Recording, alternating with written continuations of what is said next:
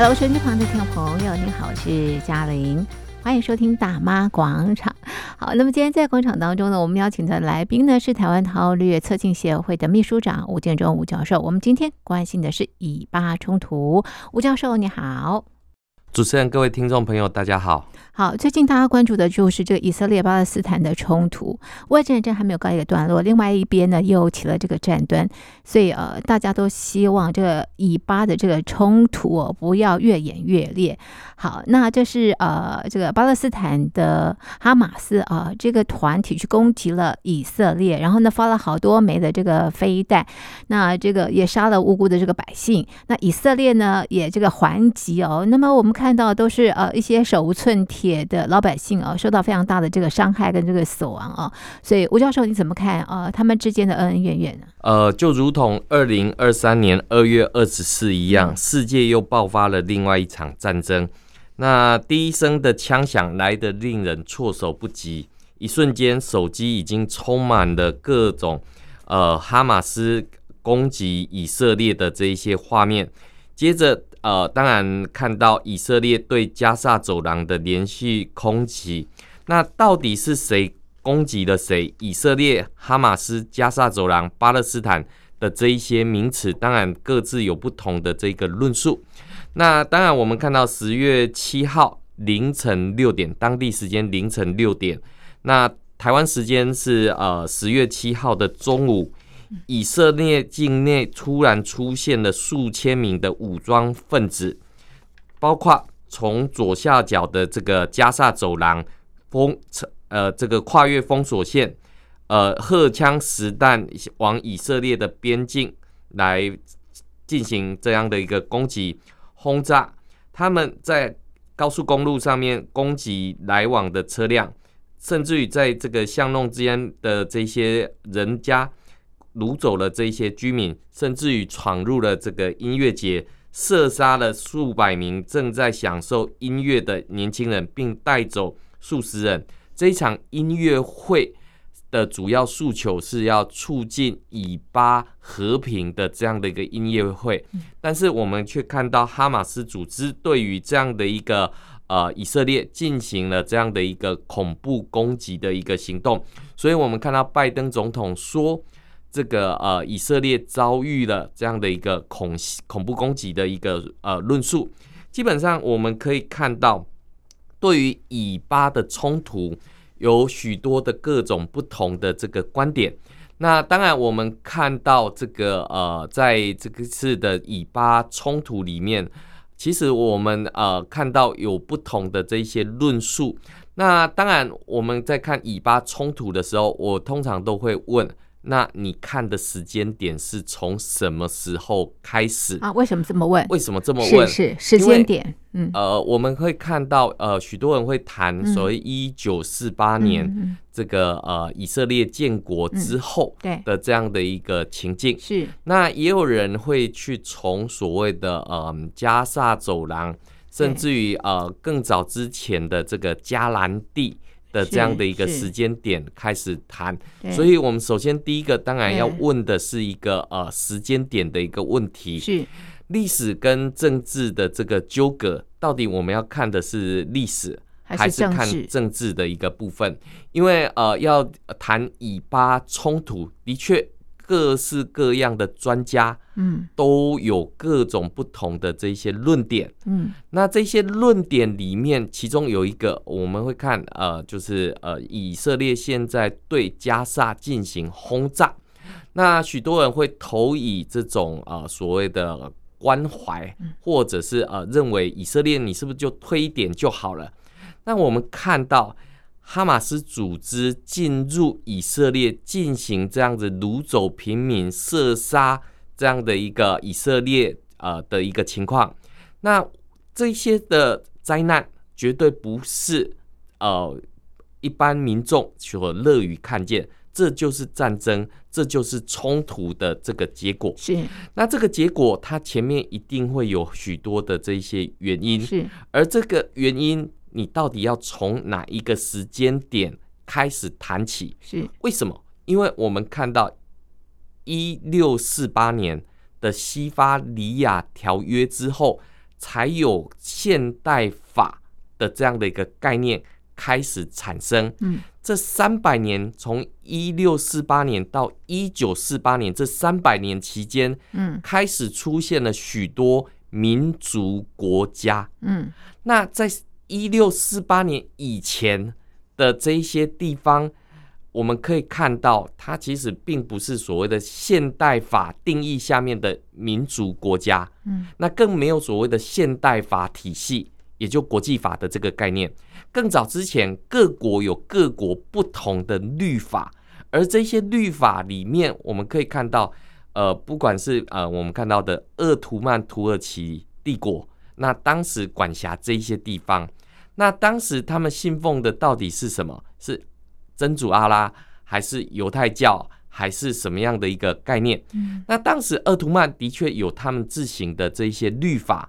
那更早之前，我们我再往前推，在迦南地的时候，那我们看到罗马帝国驱逐了犹太人，嗯，那把这一些呃当时跟犹太人走的比较亲近的呃所谓的巴勒斯坦人。嗯把它留在这个地方，嗯，但是我们可加萨这个地方，呃，在整个巴勒斯坦，我们现在现在所称的这个巴勒斯坦的这个地方，嗯，那呃，我们看哈，我们看，其实呃，包括以色列哈，以色列，我们常常在讲，哎，这个以色列，这个呃，这个旁边有个这个叫做这个加萨走廊，嗯，那加萨走廊大概有多大呢？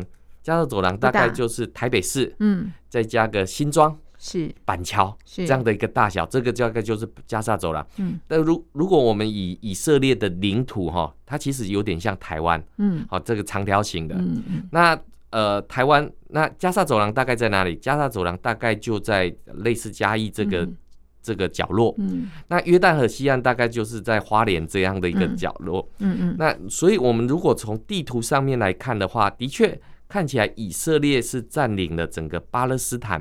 比较大部分的一个地方，嗯、那讲占领这两个字，嗯、我们刚刚就提了几个概念。嗯、第一个，一六四八年的西法里亚条约之后，嗯、开始有了国际法。嗯，那更早之前，在鄂图曼帝国时期的时候，嗯、那这个地方过去是庄园政治。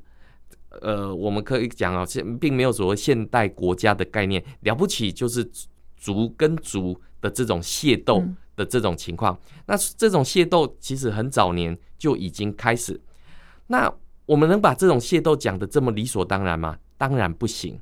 但是我们如果从历史上面，我们就有好几个切点可以切下来。嗯、那这个切点里面，我们必须要看到，在这一次里面，恐怖攻击以色列的哈马斯组织，它的主要信念是以消灭整个以色列为信念的这样的一个团体。对，巴勒斯坦有两个组织，对不对啊？呃，巴勒斯坦应该这么讲，就是说，呃，在这个巴勒斯坦，呃，有一个巴勒斯坦解放组织。是。那巴勒斯坦解放组织过去是专门跟以色列来进行这样的一个对抗。那过去巴勒斯坦的领袖，这个。这个过去其实他们也是用这种类似恐怖攻击的方式来对抗以色列。为什么？以色列全国皆兵，他的武力军力绝对是一个实打实的一个呃这个打下来的一个部分。为什么？过去我们知道，比如说有所谓的中东战争、六六日战争等等，这些都是以色列横扫包括阿拉伯国家为首的这些部队，约旦、黎巴嫩。这一些呃，还有利比亚的这些国家的联军，所以以色列绝对是实打实的这种军事能力打下了这样的一个领土。那这样的一个打下来的一个情况，那你会问，是主动去攻击，还是被动要去做这样的一个解释？其实我们可以看到，在过去的这样的一个呃概念里面，其实在二次世界大战之前，其实我们看到。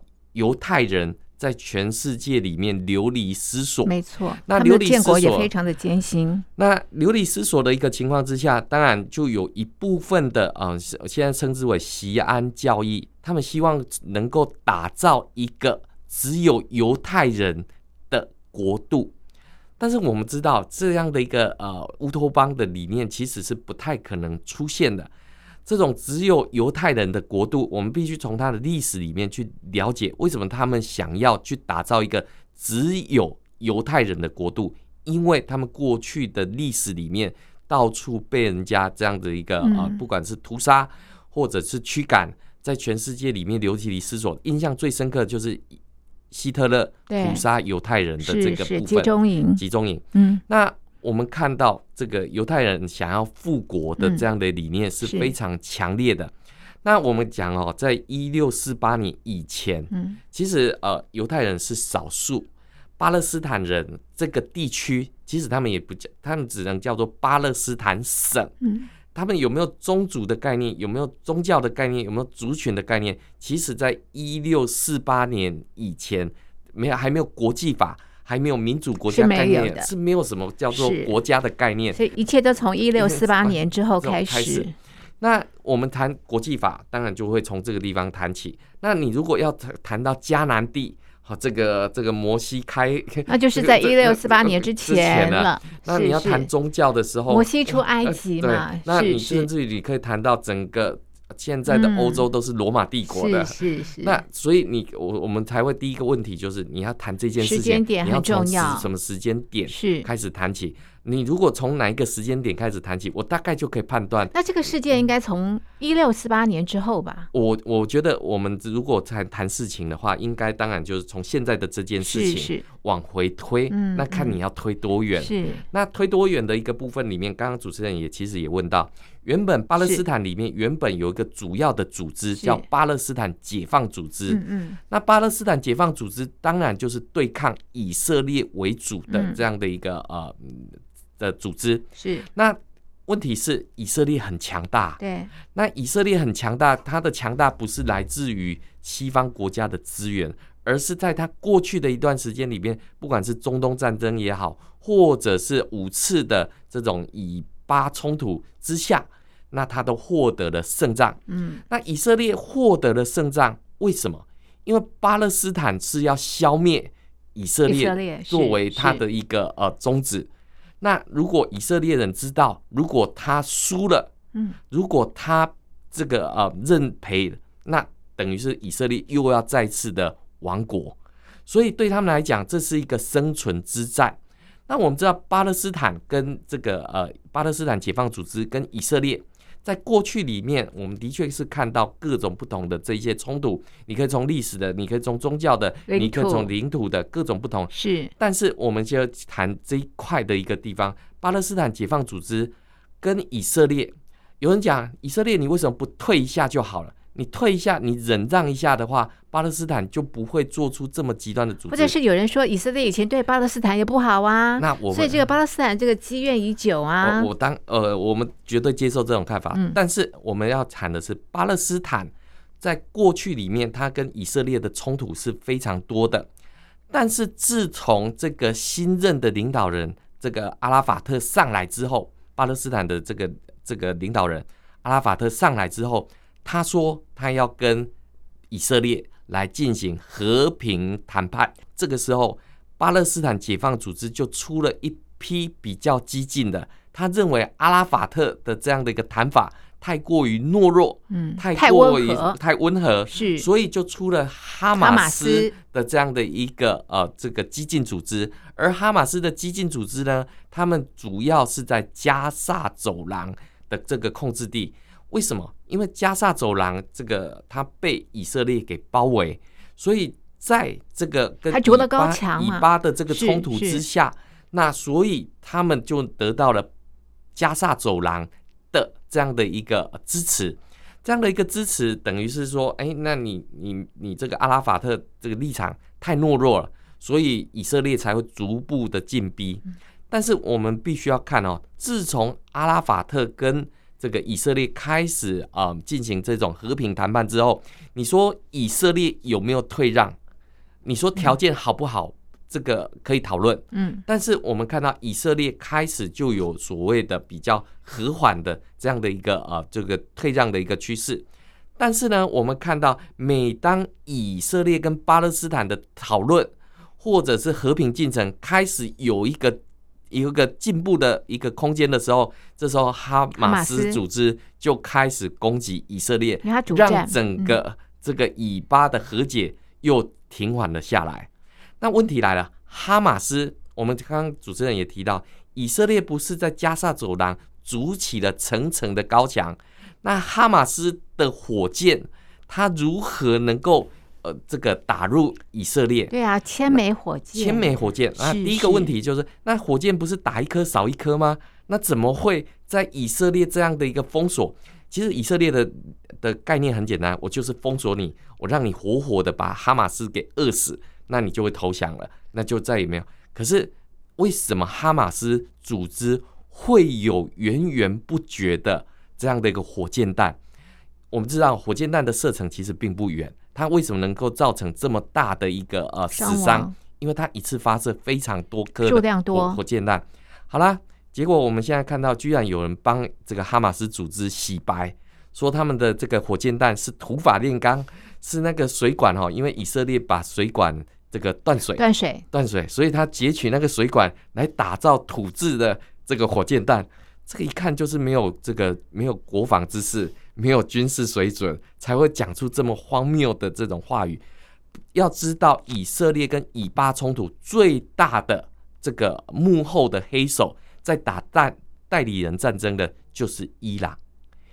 伊朗在过去里面已经被证实了，他运送这一些火箭弹进入哈马斯，进入加萨走廊，让哈马斯帮他打一场代理人战争，因为。有以巴的冲突，伊朗才能获得喘息，伊朗才能变成过去里面大家这个禁运。为什么伊朗要这么做？其实我们知道，这边除了所谓的呃阿拉伯的文明之外，其实伊朗这个传统的文明古国，其实很多国家大家都对他不认识。他内心里面，我们过去讲敌人的敌人就是朋友，这个逊尼派跟这个呃什叶派。这个诶、欸，这个哈马斯是属于比较激进的，对。然后这个伊朗他们信奉是比较温和的，但是温和跟激进的在过去里面都是一直打仗啊。那为什么还会要去支持这样激进的这个哈马斯组织？其实很简单，对伊朗来讲，他就是要恢复波斯文明，他就是要恢复他过去大波斯的这样的一个文化。这一次的哈马斯的火箭火箭还不知道。但是之前啊，三年前的哈马斯所试射的呃，所射出的这些火箭，它的来源就来自于伊朗的 W 二十五型的这个飞弹。那 W 二十五型已经被证实，它的飞弹技术来源来自于中国大陆，来自于中共。那为什么以巴一冲突之后，全世界都在谴责哈马斯的恐怖攻击行动，但是中共、俄罗斯？普丁马上跳出来讲，这个要和平啊，这个要降低冲突啊，要什么子？这个不是让人家觉得这个逻辑混乱、逻辑这个、呃、这个失真的一个情况？很奇怪，俄罗斯还在跟乌克兰 战争吗？还在战争，是还没结束啊？还没结束啊？那你现在，那你跟人家讲要和平，所以我们会看到，呃，在这个以巴冲突之后，有许多似是而非的这个呃逻辑，那。我我们其实就讲一件事情最实际，嗯，以色列以色列他面对的是以哈马斯为首领的这样的一个组织，这个组织的宗旨是什么？要百分之百消灭以色列。那以色列他知不知道哈马斯的这个宗旨？如果他示弱了，或者是他放软了，那他不备战了，是那。他怎么能够去保护他自己国家的国人的这个安全？嗯、以色列围起了层层的高墙，为什么哈马斯组织还能突破这样的一个围篱？嗯，还能够马上我们看到这个呃，在以巴冲突之后，我们手机里面马上得到满满的这样的一个呃所谓的哈马斯组织突破这个以色列防线的这一些影片。是，那所以你可以看得到。搭配的这样的一个影像，那甚至于我们刚刚前面讲，哈马斯这个武装部队冲入以色列的时候屠杀平民，这还上传到脸书、上传到 Twitter、上传到网络世界，这是铁一般的事实。嗯，那我们要看的是，那对于手无寸铁的这些平民，对，对于手无寸铁的这一些民众，你怎么下得了这样的一个手？那甚至于你的宗旨是要以这个消灭以色列。那对以色列的人来讲，他当然知道，如果我不积极反应的话，那这个国家有可能会被灭掉。尤其是以色列环视的这些国家，都是阿拉伯文明的这些国家，不管是这个阿拉伯、约旦、黎巴嫩、利比亚，这些全部都是这样的一个概念。所以你可以看得到，对以色列人来讲，为什么他们的爱国心会特别的强大？嗯，那当然，我们往前再往前推。对巴勒斯坦人来讲，他们难道不想要过一个平和的生活吗？他们也想啊，他们当然也想啊。啊，那为什么会造成这样的一个部分？嗯、每当这个巴勒斯坦解放组织，他们一旦跟以色列开始有了一些和平进程的曙光的时候，哈马斯马上就用火箭弹来破坏这样的一个以巴的冲突。对，为什么呢？那你你就可以看到，其实背后就是伊朗。他不希望看到这样的一个景象，就是巴勒斯坦跟这个以色列有和平的的空间。为什么？因为对伊朗来讲，它除了是棋子之外，对，什么叫做棋子呢？我们是伊朗的棋子。伊朗，呃，巴勒斯坦是伊朗的棋子啊，巴勒斯坦是伊朗的棋子，伊朗又是中共的棋子。嗯啊，为什么呢？为什么？因为在中东，一个管一个，在中东地区。最重要的是什么？石油。石油，谁能够争取石油的这个大国的支持，这个就是一个很大的一个利基。那哪边产石油？这个阿富汗、这个伊伊拉克、科威特、阿拉伯国家这些地方都是产石油。过去里面我们知道有两伊战争嘛，所以最近石油又涨价了。石油又涨价，嗯，所以你会看到，就是说，当然在很多的论述里面。对以巴的这个火药库，其实早就已经存在。那对于这样的一个呃，对以色列人来讲，这是一个呃国家是不是存续与否的一场战争、一场冲突。对巴勒斯坦人来讲，有没有和平的曙光可以出现？当然是有的。那在过去里面，我们看到整个巴勒斯坦的国境有一部分在加萨走廊，另外一部分在巴勒斯坦的这个地方，那巴勒斯坦他们也是既要进行呃选举，但是现在执政的巴结组织的这个总统，基本上他知道，如果马上进行选举的话，那就会呃这个输给以哈马斯为首的这样的一个领袖，那所以他就要延迟选举。那一延迟选举的时候，那对这个呃哈马斯组织来讲，他当然不愿意。所以你看到，哎、他说他要进行民主的选举，西方国家也不能反对。但是民主的选举会选出什么更激进的哈马斯组织？那所以这个就是民主国家的两难。我到底要要不要看到这样的一个民主选举的结果？因为他的确是要用这样的一人一票的投票方式。那投票方式里面，我们现在看到在巴勒斯坦境内比较支持的是激进的哈马斯组织。可是跟国际社会里面在交往的是这个呃巴勒斯坦的这样的一个政府，巴勒斯坦政府，所以呃我们看到以色列跟巴勒斯坦两国在做这样的一个讨论，这也是过去这个西方社会希望以巴能够谈出来的一个两国方案。那但是伊朗不乐见，中国不乐见呐、啊？为什么？嗯、那刚刚提到石油的部分嘛，对不对？地缘哦，地缘政治，地缘政治是最简单的一个解释。嗯，但是呃，以巴的冲突绝对不是只有地缘政治可以去解释，嗯、可以从历史上面，可以从赎罪券战争，可以从赎罪日战争，从六日战争。我们讲十月六号那一天，五十年前就发生过一次的赎罪日战争。为什么？因为那一天是犹太教的赎罪日。所有的军人不能拿武器，放假回家不会用手机等等。那这一天刚好是以色列最弱的一天，那当然就就挑了这天。哈马斯攻击以色列，对，哈马斯攻击以色列的这种情境。那当然我们可以看到，就是说对以巴的这种冲突，现在西方各国都有这样的一个呃希望能够调解的可能。甚至于在以在联合国里面，我们看到两票弃权，居然影响了。整个呃，这个以巴和解的这样的一个哪两票弃权？当然是中国跟俄罗斯。俄罗斯。那我们就可以看到，在这样的一个论述里面，你就会看到以巴的这个冲突，在国际的这种大格局之下，其实它就是我们看到有人讲，这个以巴的冲突是俄罗斯为了分散这个西方对他的这种关注力，就乌俄战争。乌俄战争。那也有一说，这有点阴谋说。这当然是阴谋说。当然，我们看到。美国的拜登总统马上紧急的向国会提出要求，增加国防预算来支应乌俄战争、以巴冲突，还有台海危机。为什么？对，因为就怕中共在借着以巴冲突、乌俄战争的时候，对台湾蠢蠢欲动。那我们看到近期包括中共的军机扰台，这个军舰扰台的一个部分数量还有频率都不断的在加深当中。那这个当然要看到什么时候，呃，因为中华民国接下来在一月十三号要进行明年的一月十三日要进行民主的选举，要换届的这个总统大选。那对于台海局势的稳定上面来讲，更是重要，更是重要的一个部分。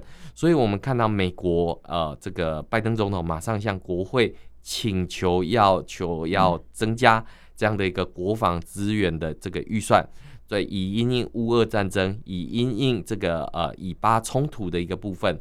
那所以我们看到这个在以巴冲突呃立刻发生之后，我们看到乌克兰的总统泽伦斯基立刻谴责，呃立刻呃站入这种以色列的队伍，因为他知道这个背后其实呃有着这种国际呃这种两极对抗的这种格局。那果不其然，我们看到哈马斯它背后的这样的一个呃冲击，其实我们应该要问的是，哈马斯组织的这个火箭弹是如何一颗一颗的运进去这个加沙走廊？那这背后到底是什么样的一个呃这样的一个情境？那当然我们会看到，就是说，因为以哈马斯有这样源源不绝的火箭弹，那对于这个呃日后的这种冲突。或者日后的这种危机，那必定是有升高的这样的一个趋势。那所以过去国际社会在制裁伊朗，联合国在制裁伊朗，要对它进行禁运，要对它进行这样的一个呃石油报复的时候，那哪些国家伸出了这个友善之手，背后偷偷的去运？我们看到在乌俄战争期间，伊朗的无人机居然在乌俄的战场上面出现。这个就让人家觉得非常的匪夷所思。这个运补的路线，还有运送的这个途径，到底是什么？所以，这以巴冲突绝对是啊、呃、地缘政治上面的一个关键的啊、呃、部分。但是要了解以巴的冲突，我想可以从很多的角度里面来思考，包括我们知道，在这个一次世界大战之后，二次世界大战。到底要怎么去解决或面对这样的一个呃，比如说鄂图曼帝国要怎么去呃战后要怎么去分配？对英国来讲，要为了打胜仗，是我是不是应该要赶紧有一些承诺、承诺、承诺，以让整个的战争赶紧结束？我们知道，这个犹太人在全世界里面，其实他有各种不同的这样的一个经商。在政治上面的这些影响力，所以要打胜仗，当然需要犹太人的这个支持。在二次世界大战结束前，哦，我们看到，其实，在一次世界大战的时候，国际联盟当时的国际联盟是委托给英国来进行这样的一个托管地。所谓巴勒斯坦是所谓的托管地，而英国是托管国。